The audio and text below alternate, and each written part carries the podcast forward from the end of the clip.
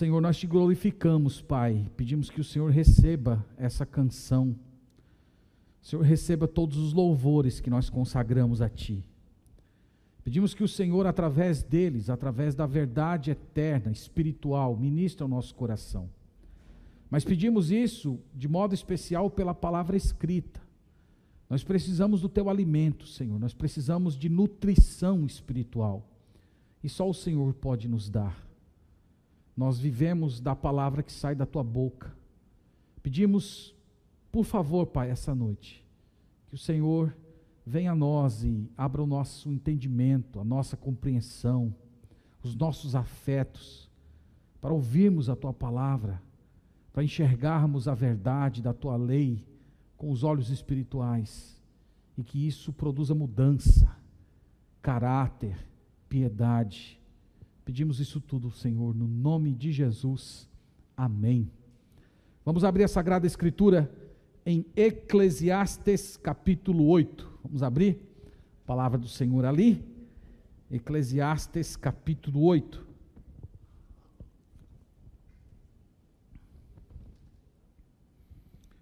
Nossa leitura vai ser do verso 16. Nós vamos entrar no capítulo 9 até o versículo 10. Irmãos, a, a palavra agridoce, né, um adjetivo, é, é, um, é um termo utilizado para descrever algo que é simultaneamente amargo e doce. Ela é formada pela, pelo prefixo agri, que é uma palavra latina que significa ácido, azedo, mais a palavra doce, que já conhecemos bem o significado. É uma palavrinha muito comum na culinária. E também ela é utilizada para descrever algumas frutas, como a maçã, por exemplo. O agridoce dá aquela coisinha, aquele, aquela dorzinha aqui no canto da boca. Vocês conhecem bem essa, essa sensação. Na literatura, agridoce é, é um termo utilizado como uma metáfora de algo que traz dor e prazer ao mesmo tempo. Hoje, na nossa meditação em Eclesiastes, nós vamos ver que o pregador vai apresentar o mundo em que vivemos como uma espécie de um mundo agridoce. Ele é um mundo que, por um lado, tem um certo amargor, esse amargor tem a ver com o nosso pecado, esse amargor tem a ver com processos externos, mas ao mesmo tempo, esse mundo tem uma doçura. E essa doçura e esse amargor, eles acabam se misturando na nossa vida. E é por isso que às vezes nós estamos tristes e felizes ao mesmo tempo, nós estamos alegres e meio emburrados ao mesmo tempo. Às vezes a gente não entende os nossos, os nossos sentimentos. E tem a ver com a situação desse mundo. Então, o tema da nossa meditação hoje é esse: essa vida agridoce. Então, nós vamos dividir o nosso sermão em duas partes. Na primeira parte, vamos ver a parte amarga, e vamos ali tentando observar os, os sabores adocicados na fala do Salomão. Então, vamos ler verso 16. Nós vamos ler todo o texto, depois a gente volta a ele destacando aí algumas, algumas ideias. Aplicando-me a conhecer a sabedoria e a ver o trabalho que há sobre a terra, pois nem de dia nem de noite vê o homem sono nos seus olhos, então contemplei toda a obra de Deus e vi que o homem não pode compreender a obra que se faz debaixo do sol. Por mais que trabalhe o homem para descobrir, não a entenderá. E ainda que diga o sábio que a virá conhecer, nem por isso a poderá achar. Deveras me apliquei a todas essas coisas para claramente entender tudo isto, que os justos e os sábios e os seus feitos estão nas mãos de Deus. E se é amor ou ódio que está à sua espera, não sabe o homem tudo lhe está oculto no futuro. Tudo sucede igualmente a todos. O mesmo sucede ao justo e ao perverso, ao bom, ao puro e ao impuro. Tanto ao que sacrifica como ao que não sacrifica, ao bom como ao pecador, ao que jura como ao que teme o juramento. Este é o mal que há em tudo quanto se faz debaixo do sol. A todos sucede o mesmo. Também o coração dos homens está cheio de maldade. Nele há desvarios enquanto vivem, depois rumo aos mortos. Para aquele que está entre os vivos, há esperança, porque mais vale um cão vivo do que um leão morto. Porque os vivos sabem que hão de morrer, mas os mortos não sabem coisa nenhuma. Nem tampouco terão eles recompensa, porque a sua memória jaz no esquecimento. Amor, ódio e inveja para eles já pereceram. Para sempre não tem, não tem eles parte em coisa alguma do que se faz debaixo do sol. Vai, pois, come com alegria o teu pão e bebe gostosamente o teu vinho, pois Deus já de antemão se agrada das tuas obras. Em todo tempo sejam alvas as tuas vestes, e jamais falte o óleo sobre a tua cabeça. Goza a vida com a mulher que amas, todos os dias de tua vida fugaz, os quais Deus te deu debaixo do sol, porque esta é a tua porção nessa vida, pelo trabalho com que te afadigaste debaixo do sol. Tudo quanto te vier a mão para fazer, faze-o conforme as tuas forças, porque no além, para onde tu vais, não há obra, nem projetos, nem conhecimento, nem sabedoria alguma. Amém. Então, pela leitura, você deve ter percebido os tons amargos e doces aqui do Salomão. Eu dividi a, a, mensagem, irmãos, em duas partes. Na primeira parte, nós vamos ver que a vida é amarga. E na segunda parte, nós vamos ver que a vida é doce. Em alguns momentos, nós vamos ver que o Salomão altera entre amargo e doce. Ele não fez de uma forma é, bem didática, colocando sol amargo e sol doce. Ele vai alternando entre uma coisa ou outra. Mas nós vamos aqui tentar criar uma, uma divisão um pouco mais pedagógica. Então vamos começar, irmãos, com o aspecto azedo da nossa vida. Você que já vem acompanhando a exposição nesse livro deve ter percebido que o Salomão tem investigado os aspectos ácidos desse mundo. Ele falou a respeito da vida debaixo do sol, ele usou o termo vaidade, ele usou a expressão correr atrás do vento. Toda essa terminologia dos escritos de Salomão, elas servem para designar o amargor dessa vida que esse mundo é estranho. Esse mundo, ele, ele apresenta certas coisas, ele oferece para nós certas coisas que parecem boas, que parecem que vão satisfazer a nossa alma e que vão dar sentido na nossa vida. E quando nós agarramos essas coisas com todo o ímpeto, nós descobrimos que ali só há fumaça. Isso incomoda demais a gente. E agora aqui nós vamos ver o, o, Salomão falando de mais alguns aspectos da existência humana que são absolutamente amargos. A primeira coisa que ele nomeia aqui, ele, mostra para a gente que você procurar compreender o sentido da vida e saber o que há no futuro é uma tarefa azeda, é uma tarefa amarga. Ele disse que no, no, no versículo 16 que ele investigou muito essa questão que ele investigou até a exaustão, ele chegou ao ponto de não dormir, ele perdeu noites de sono tentando compreender o, o que estava acontecendo na criação. Então você imagina Salomão, tarde da noite, acordado com a sua lamparina ali do lado, investigando livros, investigando a criação, investigando pessoas, investigando a ele mesmo e tentando compreender o sentido da vida. E ele diz aqui que ele estava interessado em saber duas coisas. Ele estava interessado em descobrir o sentido da vida e ele também queria descobrir o futuro. O que é que o futuro me reserva? O futuro me reserva amor ou o futuro me reserva ódio. Note que ele diz isso no versículo 1 do capítulo 9. Ele diz: Deveras me apliquei a todas essas coisas para claramente entender tudo isto, que os justos e os sábios, os seus feitos, estão nas mãos de Deus. E se é amor ou ódio, ou se é ódio que está à sua espera, não sabe o homem, tudo lhe está oculto no futuro. Então ele gastou um grande tempo investigando isso. O que é que o futuro reserva? se você é uma pessoa justa, se você é uma pessoa sábia, se você é uma pessoa que ama a Deus, o que é que está aguardando no futuro? Salomão diz que não sabe. Ele diz que pode ser ódio, pode ser uma vida de sofrimento, mas ao mesmo tempo pode ser uma vida de tranquilidade, pode ser uma vida de paz. Salomão diz que nós não sabemos, o futuro está escondido, e é por isso, meus irmãos, que às vezes a vida é azeda porque nós nos dedicamos ao Senhor, nós buscamos ao Senhor, nós tentamos fazer todas as coisas de acordo com a palavra de Deus, mas isso nem sempre produz os resultados que nós esperamos. Às vezes nós enfrentamos tribulação, às vezes enfrentamos oposição, às vezes nós enfrentamos crise. Salomão está dizendo: o futuro é incerto, o futuro é, é, é desconhecido.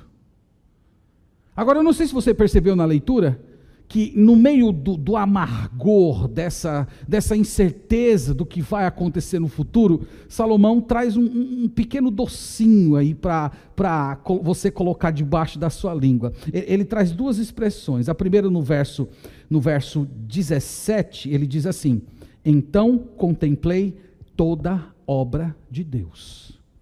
Aqui, aqui é, um, é um ponto importante. Né? Salomão ele não é um ateu, é, Salomão não é um existencialista, Salomão não é uma pessoa que abdicou de Deus, ele diz assim: Deus está fazendo uma obra. Então, esse é o ponto que faz com que a nossa vida amarga, e, e esse ponto que faz com que a nossa incerteza quanto ao futuro ganhe um aspecto sólido. Deus está fazendo uma obra. No primeiro versículo do capítulo 9, lá no meio do, do, parágrafo, ele diz assim: que os justos e os sábios e os seus feitos estão nas mãos de Deus. Então, note aqui que, ele, que, que não é tudo amargor, que tem doce nessa história. O seu futuro está nas mãos do Senhor. Irmãos, enquanto nós estamos nesse mundo, nós somos, sempre teremos perguntas, incertezas, nós sempre teremos questões não resolvidas dentro de nós. Nós nem sempre teremos respostas para as questões mais importantes da vida. Às vezes nós queremos respostas simples. Algumas vezes, na, na, na, posição de pastor, as pessoas vêm me procurar querendo uma resposta simples para uma pergunta difícil. Pastor, se eu casar com aquela pessoa, eu vou ser uma pessoa feliz? Eu digo, eu acho que você vai. Mas é possível que você não seja. Não tem resposta simples. Uma vez nós estávamos um, um grupo de pastores recém-formados conversando com um pastor veterano. E dentre muitas questões que se levantaram lá, alguém levantou a seguinte pergunta: Pastor, qual é a hora certa do pastor sair da igreja? A gente estava falando sobre um colega que tinha saído da igreja em condições terríveis. E a nossa reflexão ali é se ele de repente não tinha perdido o timer da hora de sair e estava aquela conversa toda. E aí, pastor, o senhor com a sua experiência, qual é a hora assim que o pastor diz, ó, oh, terminei, dei a minha contribuição, é hora de eu seguir para outro ministério e Deus trazer uma nova pessoa? Ele respondeu assim: Olha, quando tudo está bem, é a melhor hora para você ficar. Mas é também a melhor hora para você sair. Você entende isso? Não tem, não tem resposta pronta. Não tem, não tem simplicidade, não, não, não é preto no branco.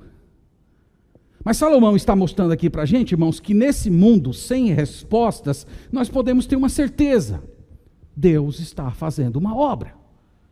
Deus está com o futuro dos justos nas suas mãos. Então isso aqui muda tudo na sua vida. Você pode pensar assim, mas e se eu errar na minha escolha? E se eu, e se eu casar com a pessoa errada? E, e se de repente eu, eu sair de um local quando eu deveria permanecer? Ou se eu insistir em permanecer em um local quando eu deveria sair? O seu futuro está na mão de Deus. A sua história está na mão do Criador mesmo no seu sofrimento, mesmo na sua falta de certeza, Deus está fazendo uma obra. Irmãos, quando nós enxergamos a vida assim, nós, nós ganhamos uma solidez na nossa existência. A nossa vida passa a ter mais sentido. E quando você sai aqui de Salomão e você caminha mais algumas páginas até o Novo Testamento, e você descobre lá no Novo Testamento que essa mão que cuida de você, que te sustenta, essa mão um dia foi perfurada por causa dos seus pecados, aí nem se fala. Aí o amargor sofre, ele desaparece completamente. E nós só descansamos e adoramos. Então veja que a vida é agridoce. É uma vida de incertezas, é uma vida que você não sabe o futuro, é uma vida em que você tem, tem que fazer escolhas importantes, mas você não sabe o que fazer. Mas ao mesmo tempo ela é doce, porque ela tem um Deus que está realizando uma obra tremenda na nossa vida, na nossa história, e que tem um futuro reservado nas suas mãos. Mas vamos olhar aqui mais, uma, mais um aspecto da nossa existência que para o Salomão é muito amargo de ser investigado. Salomão agora vai mostrar um, um, um amargor geral. Ele vai falar a respeito da morte. Veja do verso. Vamos ler o, o verso 2. Ele começa assim: Tudo sucede igualmente a todos. O mesmo sucede ao justo e ao perverso, ao bom, ao puro e ao impuro, tanto ao que sacrifica como ao que não sacrifica, ao bom como ao pecador, ao que jura como ao que teme o juramento. Este é o mal que há em tudo quanto se faz debaixo do sol. A todos sucede o mesmo. Então, aqui, irmãos, ele, ele, ele começou agora a falar a respeito da morte. A morte também é azeda, a morte também é amarga. E por que para Salomão a morte é amarga? Porque ela nivela todo mundo. A morte não faz a distinção entre justo e injusto. A morte não faz distinção entre aquele que adora e que não adora, entre o ateu e, e, o crente, entre o profano e o santo. A morte simplesmente nivela todo mundo. Isso, a, aos olhos do, do Salomão e aos nossos olhos humanos também, é uma coisa muito azeda. Deveria ter um, uma outra maneira. Nós deveríamos chegar no final da vida e, e algo nos distinguir daqueles que não viveram para o Senhor. Mas o Salomão diz que não é assim. E de fato não é. A morte ela nivela todo mundo. Mas ele ainda fala de uma outra morte, irmãos, que é, essa é uma morte que nós carregamos durante a vida. Eu, isso, isso é tão terrível quanto a própria morte física. Eu, vamos ler o verso 3, olha o que ele diz. Este é o mal que há em tudo quanto se faz debaixo do sol. A todos sucede o mesmo. Agora veja essa frase. Também o coração dos homens está cheio de maldade. Nele há desvarios enquanto vivem. Depois, rumo aos mortos. Segue para o túmulo. Então, irmãos, além dele falar que a morte está nos esperando, e nós vamos morrer que nem o, o perverso morre, ele diz que nós carregamos um outro mal dentro da gente. Um outro mal que no Novo Testamento é chamado de morte também, que é a perversidade do coração. É aquilo que no Novo Testamento é chamado de natureza pecaminosa, o, o estado de, de, podridão espiritual, de afastamento de Deus. Então ele diz que nós carregamos a, a perversidade, o mal, a morte dentro da gente durante toda a nossa existência aqui. E essa morte, ela mata a nossa comunhão com Deus, ela mata casamentos, ela destrói amizades, ela implode relacionamentos possibilidades de crescimento. Então é como se nós fôssemos morrendo todo dia um pouquinho, até o dia em que a culminação da morte plena com cessar a vida do corpo. Então Salomão diz: ter um coração perverso e morrer do mesmo jeito que o ímpio morre, isso é de um, de um amargor sem tamanho. Agora, é claro que Salomão ele faz uma diferença entre viver e morrer. Ele diz que, embora as duas coisas sejam ruins, viver com um coração perverso e morrer como ímpio, ele diz que ainda assim é melhor você viver. Olha o que ele diz no verso 4. Aqui era uma espécie de um ditado popular da época. Para aquele que está entre os vivos, há esperança. Porque mais vale um cão vivo do que um leão morto. Porque os vivos sabem que hão de morrer, mas os mortos não sabem coisa nenhuma, nem tampouco terão eles recompensa, porque a sua memória jaz no esquecimento. Então ele fala: olha, viver é difícil, você carrega a morte dentro de você, mas ainda assim é melhor do que viver do que morrer. E ele diz: é melhor você ser um cão vivo do que um leão morto. Quando ele fala cão aqui, você, você não pode definitivamente entender como sendo esses cachorrinhos fofinhos, bonitinhos. A irmã Anete aqui da nossa igreja, né, tem dois cachorros lindos, né? Que ela trata quase, trata como entes familiares. N não eram aqueles cachorros. Os cachorros do, dos tempos bíblicos, eles eram selvagens eles comiam carcaça. Lembra da maldição que foi jogada sobre Jezabel? Os cães comerão a tua carne.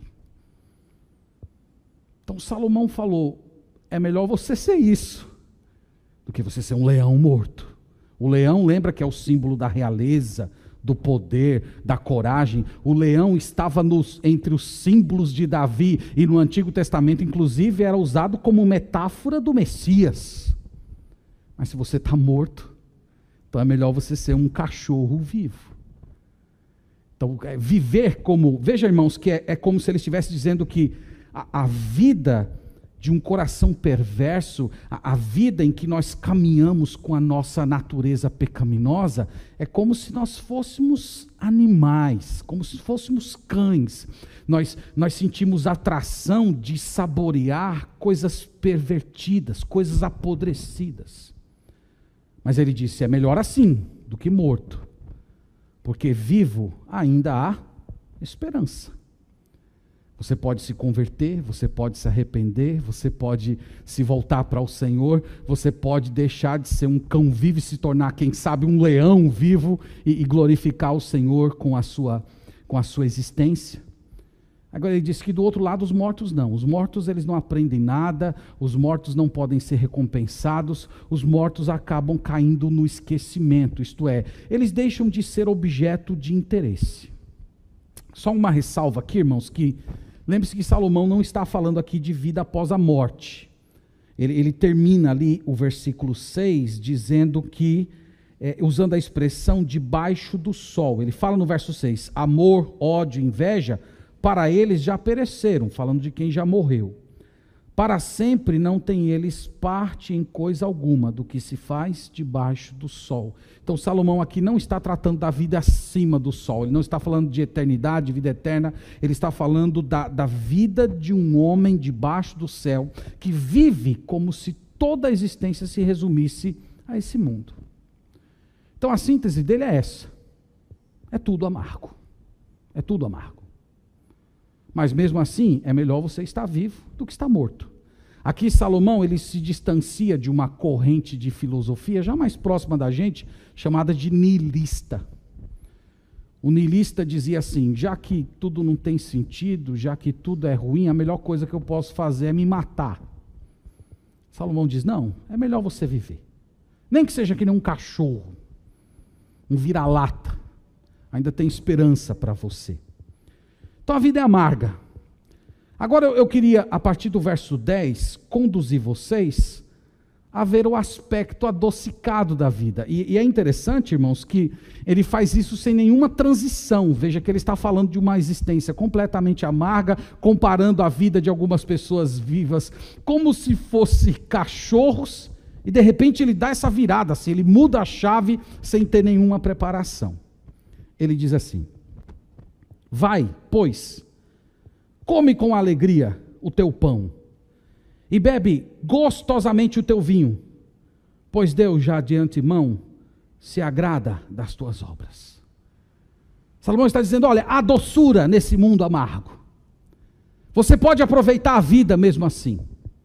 Essa vida é uma vida fugaz. Ele usa essa expressão no verso 9. Goza a vida com a mulher que amas todos os dias da tua vida fugaz. Isto é, a vida é passageira, a vida é rápida. Aproveite a vida que Deus te deu. Às vezes nós ficamos tão focados nos aspectos azedos, na, nas, nas manifestações amargas da nossa existência, que nós, não, que nós esquecemos de saborear as muitas bênçãos que Deus nos dá nesse mundo amargo. Você, você sabia que desfrutar das bênçãos de Deus é uma forma de espiritualidade? Você sabia que isso glorifica a Deus? Essa ideia é, é estranha para algumas pessoas, mas é uma, é uma ideia muito bíblica. Essas pessoas que acham estranho você desfrutar das bênçãos que Deus lhe deu, essas pessoas, esse tipo de pensamento, vou colocar assim, é um pensamento antigo. O apóstolo Paulo falou disso em Colossenses capítulo 2, depois você pode ler lá o texto. Paulo fala assim de gente que se acha espiritual, porque deixa de comer certa comida, porque faz um certo tipo de dieta, porque evita tocar numa certa coisa ali, tendo algum tipo de comportamento ascético. Paulo chama isso de doutrina de homens. Ele diz que isso aí, ó, tem até aparência de espiritualidade, mas não serve nada para lutar contra o pecado. Salomão não concorda com essas pessoas. Sabe o que ele diz? Novamente aí, verso 7. Vai, pois, come com alegria o teu pão. Então Salomão diz: coma, saboreie, mas coma com alegria, não é só comer. Você, você já parou para pensar nisso? Que Deus poderia ter criado para todos nós, para todos os seres humanos, um, uma ração sem gosto, sem cor. Ele poderia ter tirado o nosso paladar e ter colocado nessa ração todos os nutrientes que nós precisamos para viver. E ele entregava aquela ração para a gente, coma isso aí. E você come, você não sentia sabor, não sentia gosto, não, não via cor, não via nada de belo, você simplesmente se alimentava e ali matava a sua fome e recebia os nutrientes para continuar vivendo.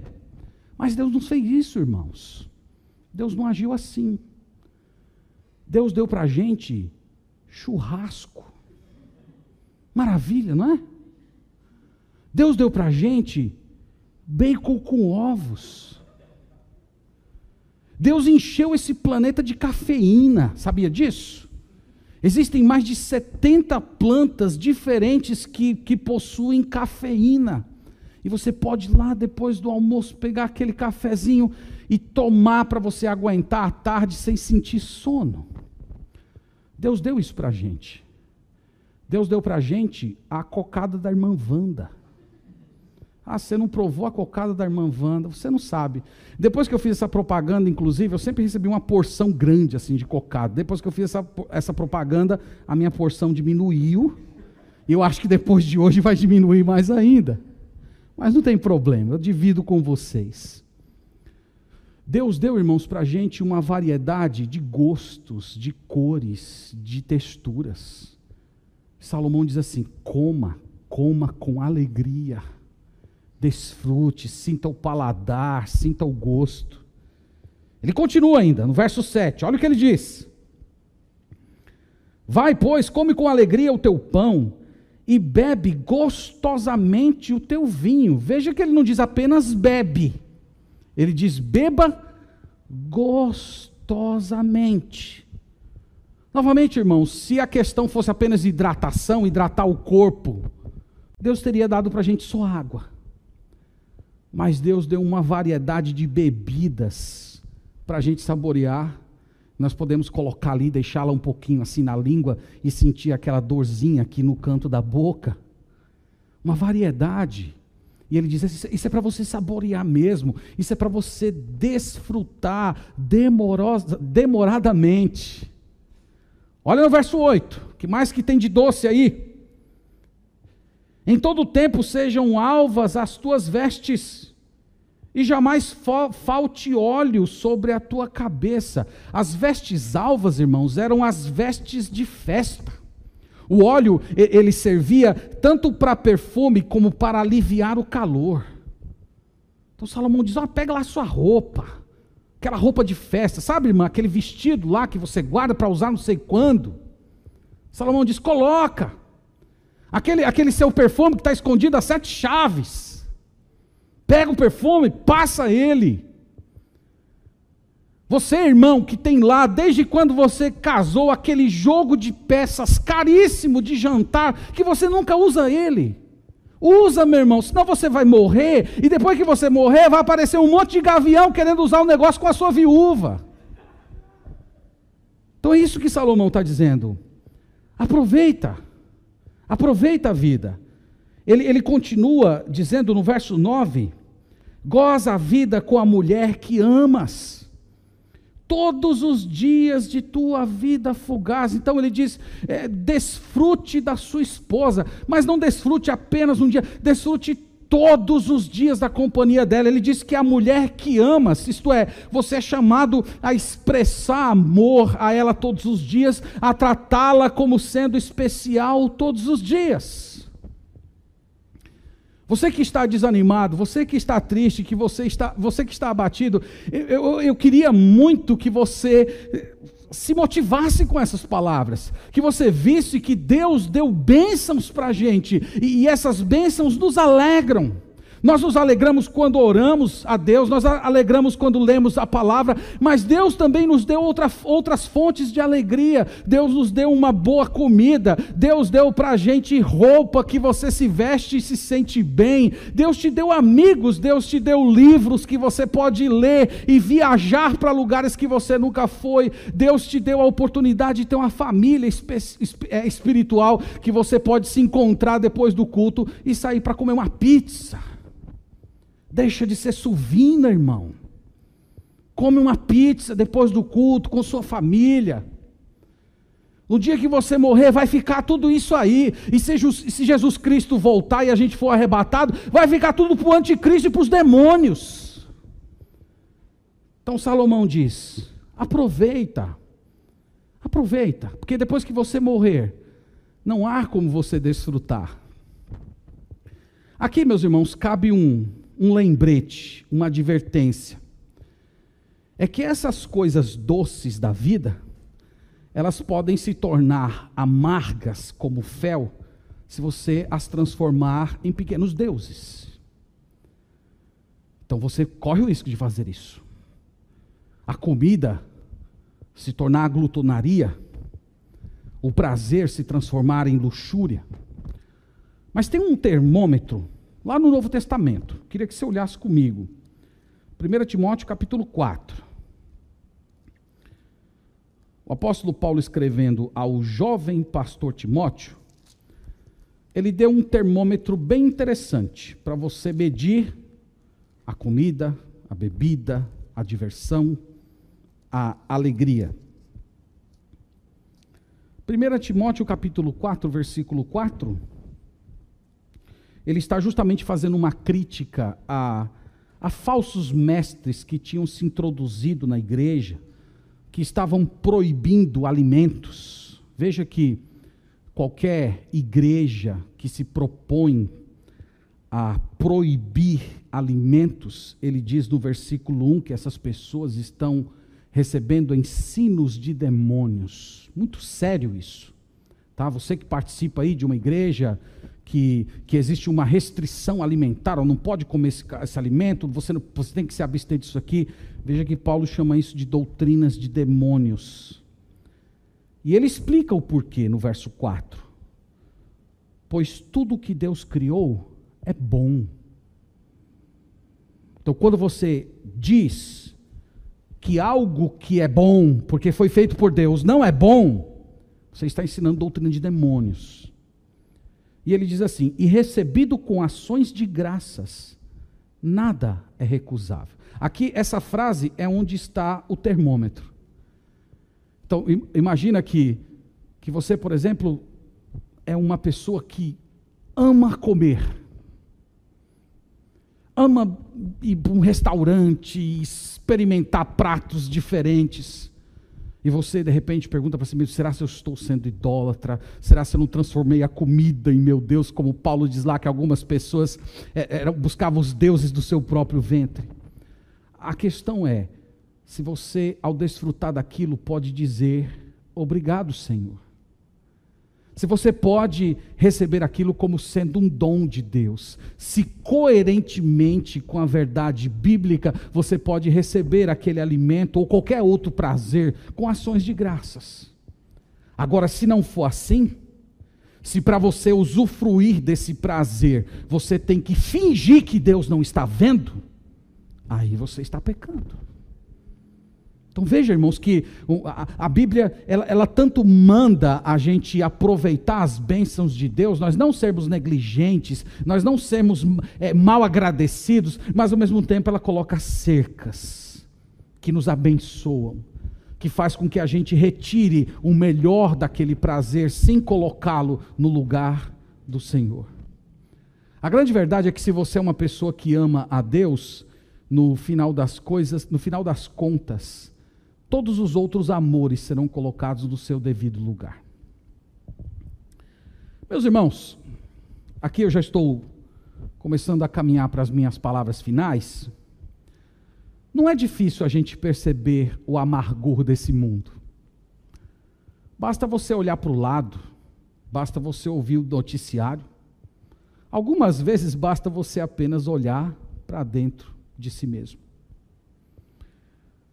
E a gente se espanta com o amargor desse mundo.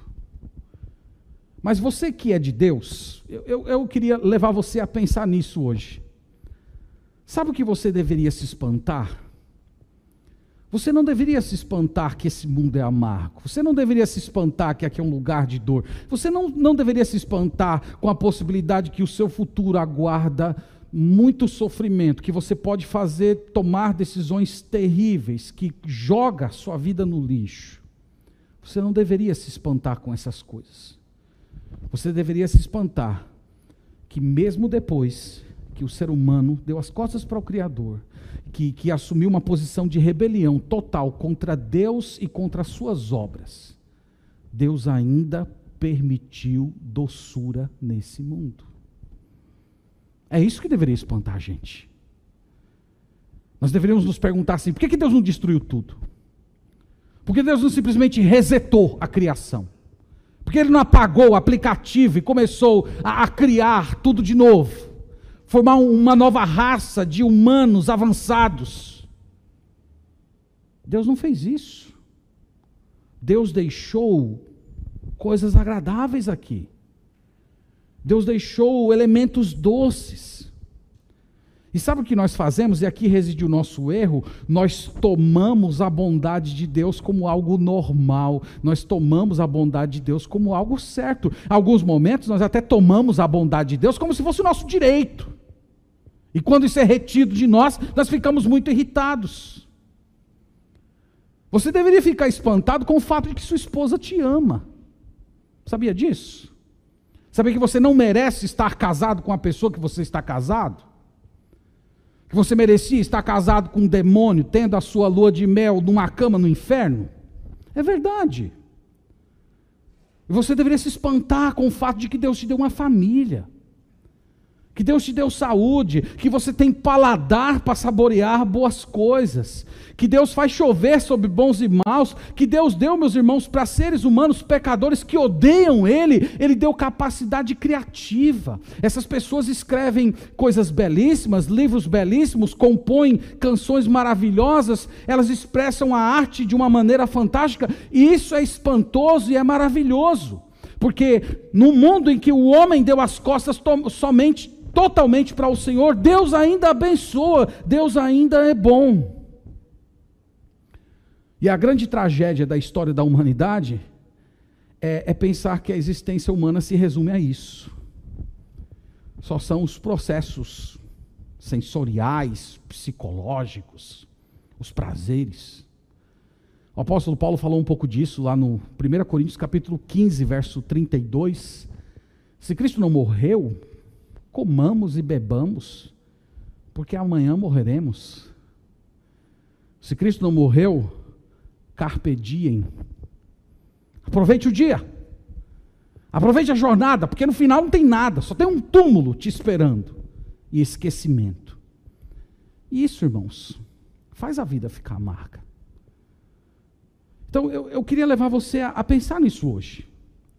Não se espante com a maldade. Se maravilhe com a bondade, com a generosidade divina, porque tem muita coisa boa ainda nesse mundo. E sabe o que é mais maravilhoso? Sabe o que é mais espantoso?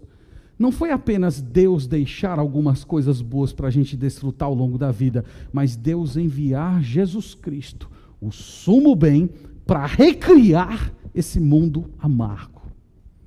E ele veio aqui como uma pessoa comum, ele comia, ele bebia. Lembra que os seus perseguidores chamavam ele de glutão, bebedor, companheiro de pecadores. E ao mesmo tempo em que ele multiplicava os pães para alimentar os famintos, ele mesmo se apresentava como o pão da vida. Ele transformou o vinho para alegrar as pessoas de uma festa de casamento, mas ao mesmo tempo ele disse que quem vier a mim e beber da minha fonte, do seu interior fluirão rios de água viva. E naquela cruz terrível, ele bebeu até a última gota do fel do meu pecado. Na sua morte e na sua ressurreição, ele, ele tomou todo o amargor do meu pecado. E é por isso, meus irmãos, que nós podemos ter certeza no meio dessa vida cheia de incógnitas. Você pode olhar para si mesmo e dizer: Eu tenho tantas decisões importantes para tomar no futuro. Eu não sei o que eu vou fazer. Eu não conheço o futuro, mas eu conheço Deus. Isso, isso é suficiente. Ele já preparou algo superior. E nós hoje podemos saborear as coisas boas da vida, não porque tem um túmulo esperando a gente, mas porque nós sabemos que a chegada na glória é certa e o futuro é garantido. E nós vamos aqui na nossa jornada, todos os dias, todos os meses, pelo menos, partindo o pão, bebendo o cálice, lembrando que um dia nós nos alimentamos de Cristo pela fé. Vivemos sem medo da morte. Em Apocalipse capítulo 14, verso 3, diz que bem-aventurados são aqueles que morrem em Cristo. Meus irmãos, vamos lembrar que a alegria começa agora. A alegria que Deus reservou para você não é só um evento futuro. Lá no evento será a plenitude de alegria. Mas é para você começar a experimentar essa, essa alegria agora. É para você começar a, colocar nos seus lábios os, os primeiros gostos dessa, dessa doçura do novo mundo. É para você saborear as boas coisas dessa vida, lembrando do mundo vindouro, que são antecipações misericordiosas, que Deus dá o privilégio de você sentir o sabor hoje, para despertar o seu apetite pelas bênçãos do mundo que está por vir. Então você pode hoje pegar um, um bom alimento se deliciar nele e lembrar: se essa comida já é boa, como é que não vai ser o alimento do novo céu e da nova terra? Que delícia! Não vai engordar, não vai criar estria. Você pode experimentar todas as coisas hoje boas com um olho no futuro. E você pode sim ser uma pessoa alegre. Você pode se alegrar nas bênçãos que Deus te deu. Portanto, seja santo, mas não seja carrancudo. Seja espiritual, mas não seja sombrio. Leve Deus a sério, mas não leve você mesmo a sério. Lembre-se disso. Nós estamos no meio da inauguração de uma festa. O cordeiro já veio. Vocês lembram que está lá no Evangelho, segundo Mateus. A festa de casamento começou, o cordeiro chegou. Perguntaram para ele assim: Senhor, é, por que os teus discípulos não jejuam? E ele disse: Olha, como é que vai ter jejum se o noivo está presente? A festa de casamento já, já foi inaugurada. Nós só estamos aguardando a consumação. Então hoje nós podemos, irmãos, encarar a vida desse jeito, com alegria no presente desfrutando das boas coisas que o Senhor nos dá e ao mesmo tempo esperando o dia glorioso em que nós teremos as roupas alvas, que nós vestiremos as nossas roupas reais para encontrar com o nosso Senhor Jesus Cristo, para uma nova existência onde não haverá mais amargor. Lembre-se disso. Que Deus anime o seu coração hoje. Que Deus renove as suas forças. Que, que, tudo que tem de bom na sua vida hoje ganhe um sabor celestial. Essa pizza aqui, a fatia, a última fatia da pizza, tem, tem um gosto que lembra você do divino, do Deus que te preparou a alegria de, de sentir sabores, mas ao mesmo tempo te preparou refeições maravilhosas no mundo por vir. Vamos viver assim, meus irmãos. É assim que o povo de Deus é chamado a encarar a vida. Que Deus anime o seu coração. Que Deus ajude você a, a, se levantar do seu desânimo e aproveitar as coisas do Senhor com ações de graças. Que Deus abençoe você também, que, que tem se transformado em escravo dos prazeres. Que Deus ajude você a equilibrar, a colocar as cercas da gratidão e desfrutar de uma maneira saudável das boas coisas que o Senhor preparou.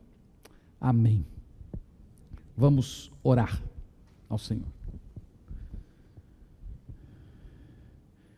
Te louvamos, Pai, por essa noite. Nós agradecemos pela tua palavra que acabamos de ler. Louvamos ao Senhor por tua misericórdia. É espantoso, Senhor, o fato de que há coisas boas aqui. Nós merecíamos a ira. Nós merecíamos que esse mundo fosse tornado em um inferno.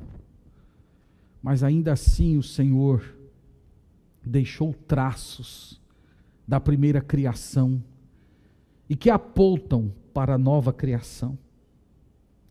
Nós pedimos, ó Deus, que o Senhor nos ajude a encarar os capítulos amargos da nossa vida com esperança, lembrando que a nossa vida está em tuas mãos, que o nosso futuro, seja lá o que vai acontecer nele, está completamente sobre o teu controle e providência e que nós podemos descansar no Senhor, confiando que o Senhor sempre está nos levando pelo melhor caminho. Nós oramos também, ó Deus, para que o Senhor nos dê a capacidade para aproveitar de um modo piedoso as boas coisas que o Senhor nos deu. Que nós recebamos a comida, a bebida, os estímulos, os prazeres, como sendo dons do Senhor para alegrar o nosso coração, para deixar a nossa vida mais leve e também para nos preparar, nos, nos recordar, instigar a nossa memória a pensar no mundo vindouro. Dá-nos, ó Deus, essa alegria. Ajuda-nos a viver desse modo. Reanima a gente. Abre os olhos da fé. É o que pedimos em Cristo Jesus. Amém.